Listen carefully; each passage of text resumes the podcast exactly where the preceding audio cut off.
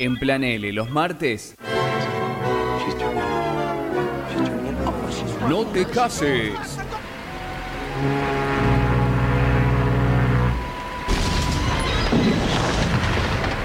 Ni te embarques.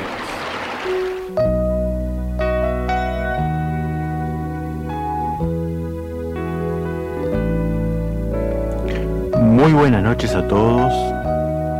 Tres minutos han pasado de la hora 23 y esto es... No me dejes de mirar a los ojos ni me mientas. No te cases ni te embarques. No quiero ser tan importante todavía.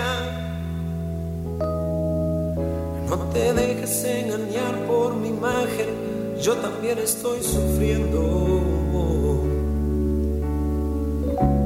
Cuánto hay que perder. Cuánto más hay que perder. Y no quiero que me aplaudas cuando estoy hablando. Como habíamos adelantado, eh, la idea de estos programas de agosto era tratar de hablar de la historia de la radio, porque bueno, se cumplen nada más y nada menos que 100 años de la radio en Argentina, y entonces, bueno, queríamos eh, ir repasando de a poquito una historia un poco caprichosa, porque no es una historia en lo estricto sentido de la palabra, con una línea de tiempo precisa desde el inicio hasta el día de hoy, sino que es en realidad una historia vista desde una óptica muy personal que es básicamente la mía. Y en alguno de esos programas habíamos hablado de eh, precisamente que la radiofonía había tenido un, auge en, en la zona sur. Yo vuelvo a recordar, soy, soy de Quilmes. eh, en dos ciudades principalmente donde yo más he visto ese auge de la radio local, que es Lomas de Zamora, la ciudad donde estamos saliendo ahora, y en Quilmes, que es donde yo vivo. De una soy testigo, de la otra la verdad que no recuerdo tanto, eh, porque no, no- hay que tener en cuenta que Quilmes, aunque no lo parezca, es una ciudad muy, muy, muy del interior, ¿no? Aunque esté apenas a 20 kilómetros de la capital federal, los quilmeños somos medio chúcaros, no salimos mucho a ningún lado. La primera vez que me dijeron a mí Loma de Zamora pensé que era lejísimo, así uno se imagina, este, no sé, oh, salir de Quilmes. Este, pero bueno, como esta radio sale precisamente en Lomas de Zamora, y además porque la persona con la que vamos a hablar a continuación, porque además estamos inaugurando tecnología para poder hacer entrevistas en vivo, eh, es precisamente una personalidad destacada hoy de la radio, de origen en Lomas de Zamora, vive en Lomas de Zamora, hace radio también en Lomas de Zamora, y bueno, le vamos a preguntar un poco de todo, un poco de su actividad, pero también de su historia con la radio y qué nos puede contar sobre la, sobre la radio. Estamos en línea con Cristian Riquelme, una voz conocida, la voz de nuestra artística. Y ya lo estoy saludando y vamos probando a ver si lo podemos escuchar porque es la primera llamada en vivo que tenemos. ¿eh? ¿Qué tal Cristian? ¿Cómo te va? Qué privilegio entonces, buenas noches Carlos, ¿cómo estás? Bien, inauguramos las llamadas en vivo. ¿eh? Esta vez entrevista en serio, en tiempo Y real. funcionando.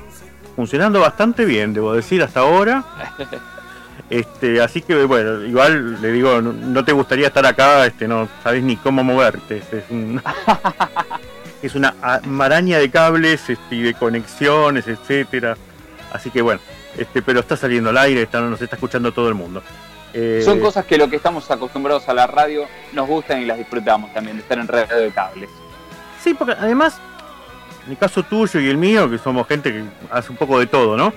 Eh, Esto no nos asusta. Por ahí, no sé, una persona que solamente habla frente al micrófono no tiene idea de qué estamos hablando o solamente lo ve, viste, desde afuera, pero uno, sí, sí, sí.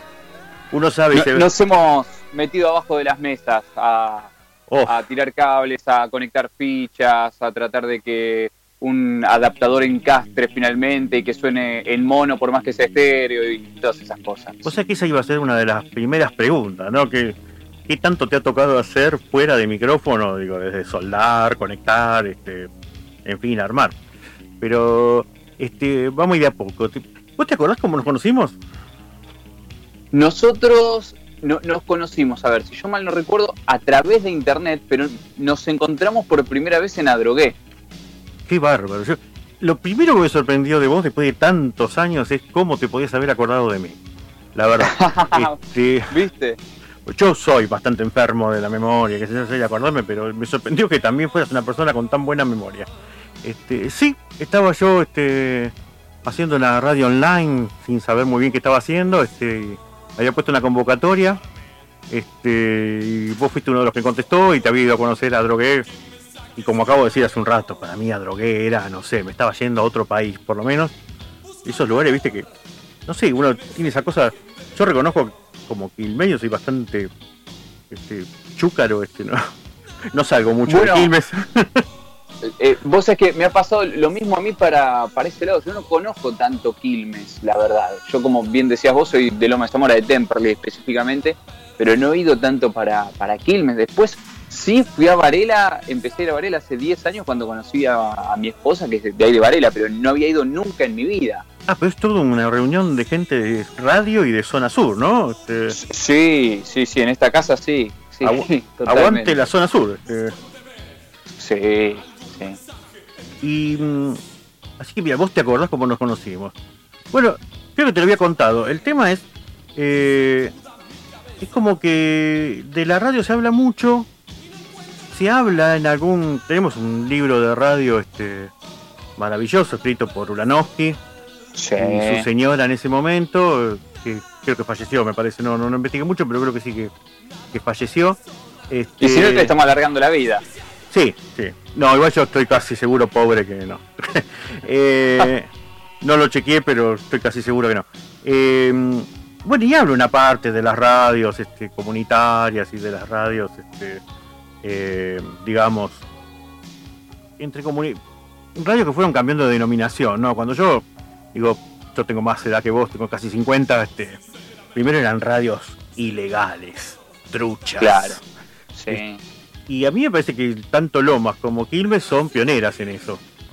Bueno, ese libro no las menciona, este, habla de, de Palermo, la tribu, etcétera, muy poco de zona sur, este, casi nada.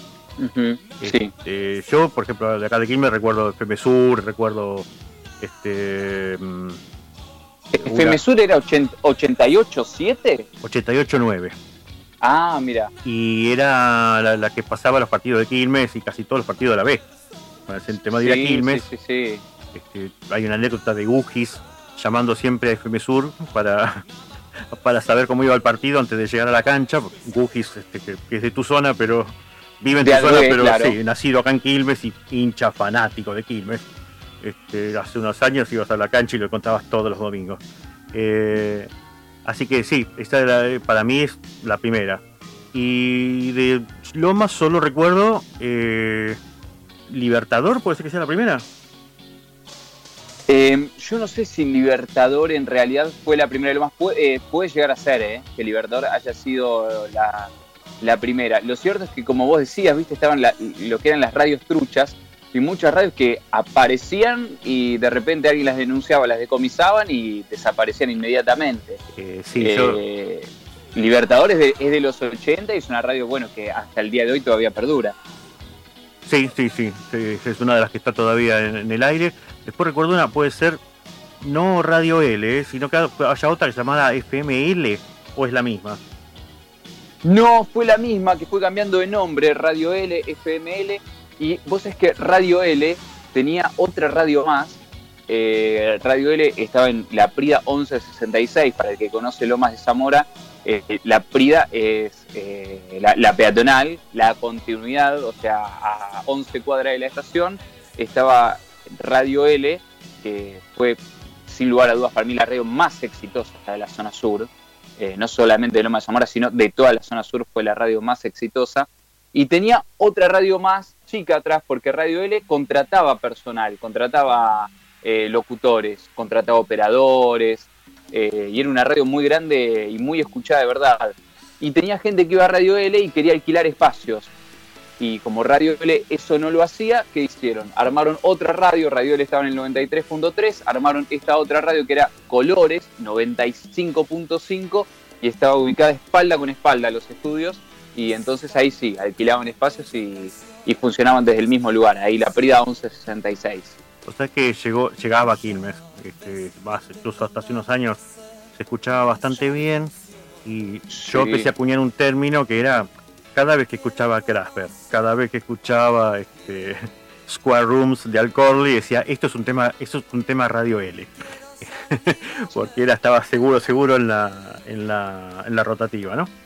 Eh, Sí, ¿Cuáles fueron tus comienzos en la radio? ¿Qué, qué fue lo primero que hiciste en radio? Te pregunto, en parte como si Eh, sí. no lo supiera, ¿no? en, la, en la primera radio que yo estuve era una radio de, de Temperley, no existe más. FM Sensaciones 101.9 sobre la calle Dorrego, a dos cuadras de la cancha de Temperley. Eh, yo tenía 14 años cuando empecé ahí y era pagar el espacio de la radio. Y con 14 años, la verdad que no, tenía, no disponía de mucho dinero. Entonces, bueno, ¿cómo podía ser? A plata de hoy no recuerdo cuánto salía, pero supongamos que salía 100 pesos, 1000 pesos, ¿no? Supongamos que salía el alquiler de- del espacio. Y para mí era algo imposible, pero bueno, 100 pesos puedo llegar a pagar, ¿qué hago? Re- reuní a 10 amigos entonces. Ponemos 100 mangos cada uno y éramos así, éramos un montón. Yo dije, bueno, todos no podemos estar al aire.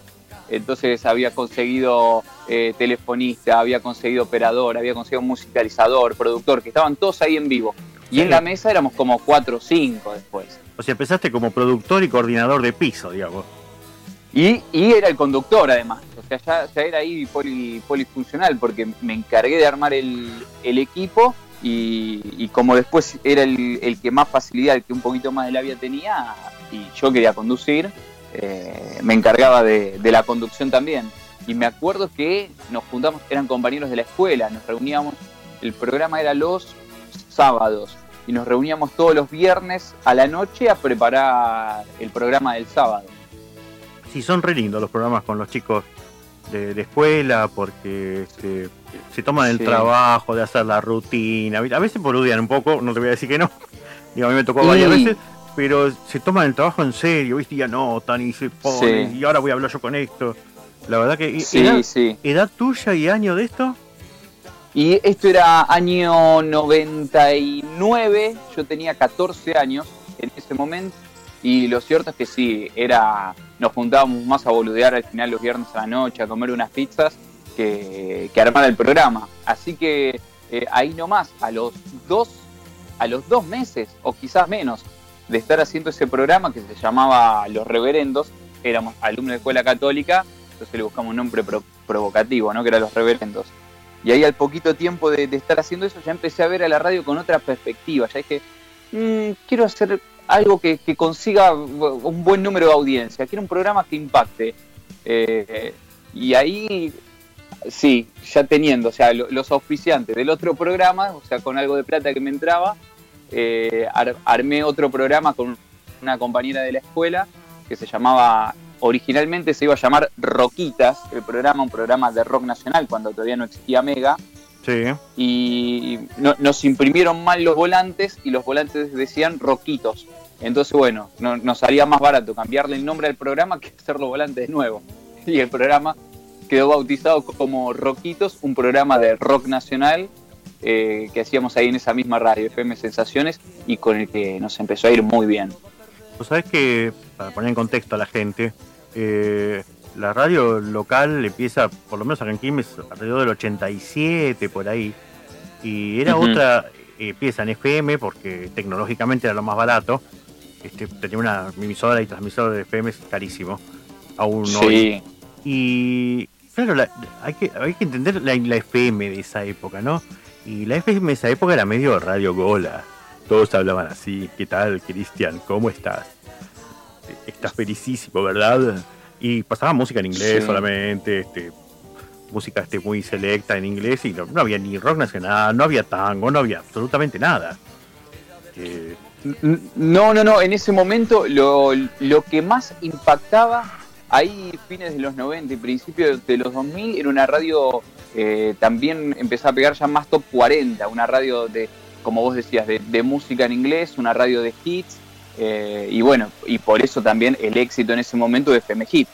Claro, era FM Hit o FM Continental, la verdad que ya no me acuerdo. Este, sí, sí. Eh, vos sabés que acá Quilmes era, tenía una radio llamada College, que creo que la voz institucional, si no era la de Z95, este, le pegaban el palo. Eh, ¿Daniel Giles? Me parece que sí. Este, sí. Eh, debo decir, debo decir que no pude consultar mucho porque no quedó mucha gente de esa radio. Este, la, radio ya no existe más, por supuesto. Este, tiene la, frecuencia ahora tiene otro nombre, pero ni siquiera está el dueño. Ha pasado mucho tiempo, ¿no? Este, pero bueno, estaba, era la moda de, la college que, heredó lo de Z95 y lo que también era la, precuela de Latina, que era este, Energy, toda esa música de esa onda, ¿no? Sí, sí, sí, sí.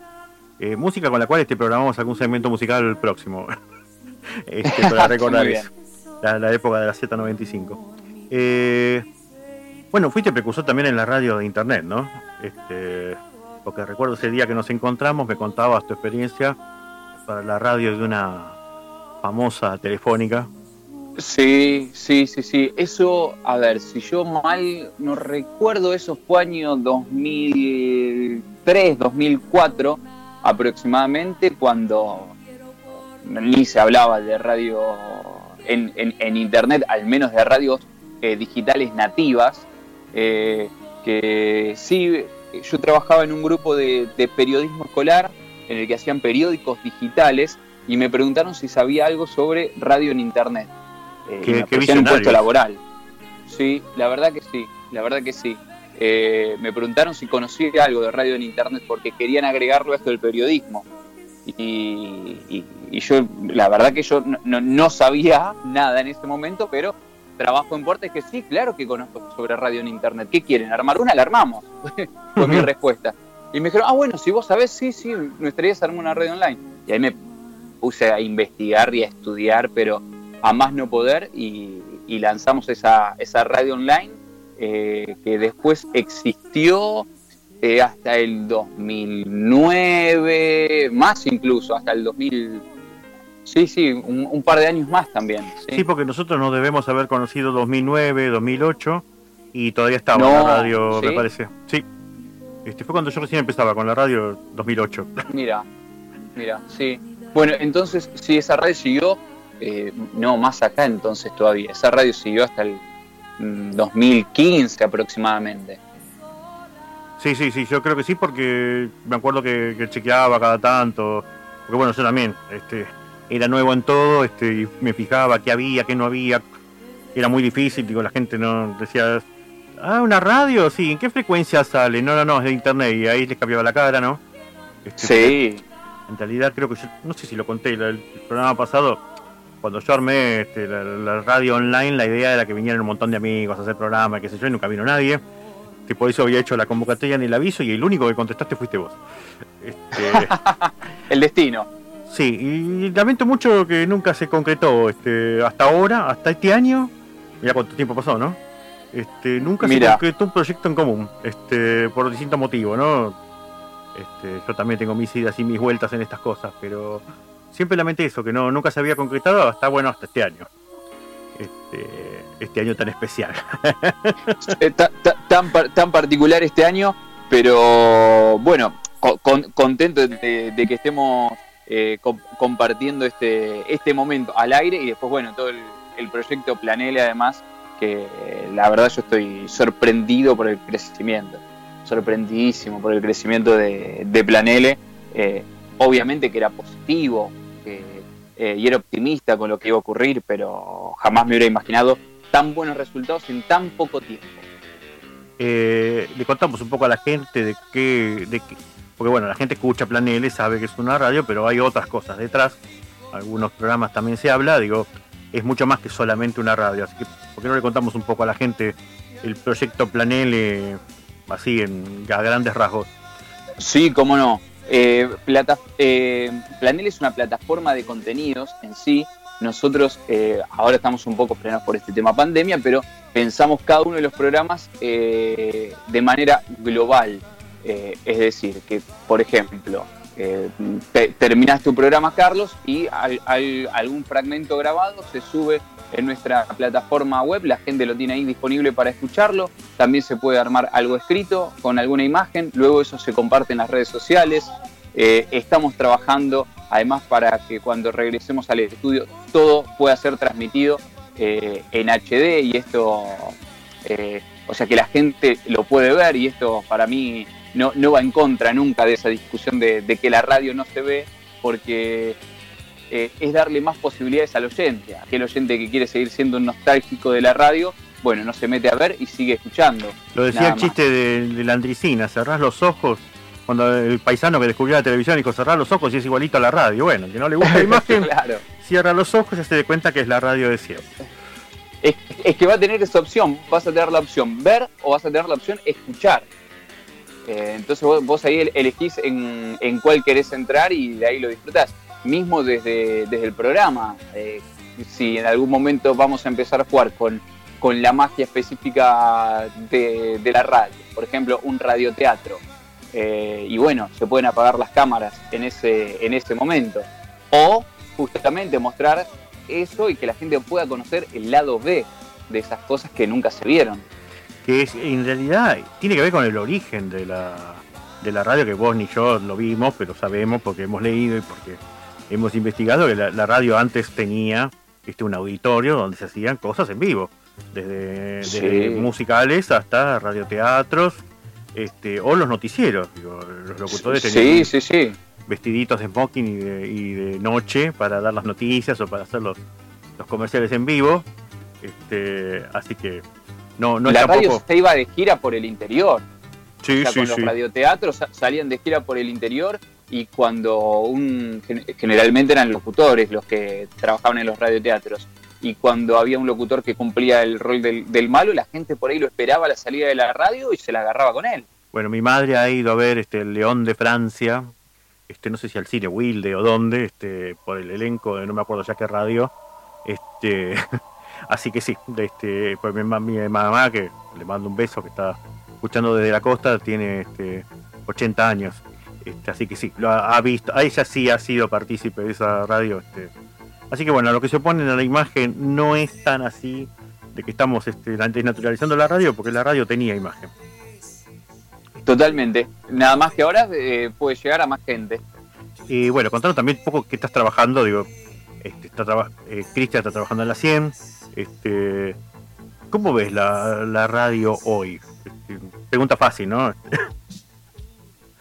Es, es la, es la verdad que, que- que es compleja la pregunta.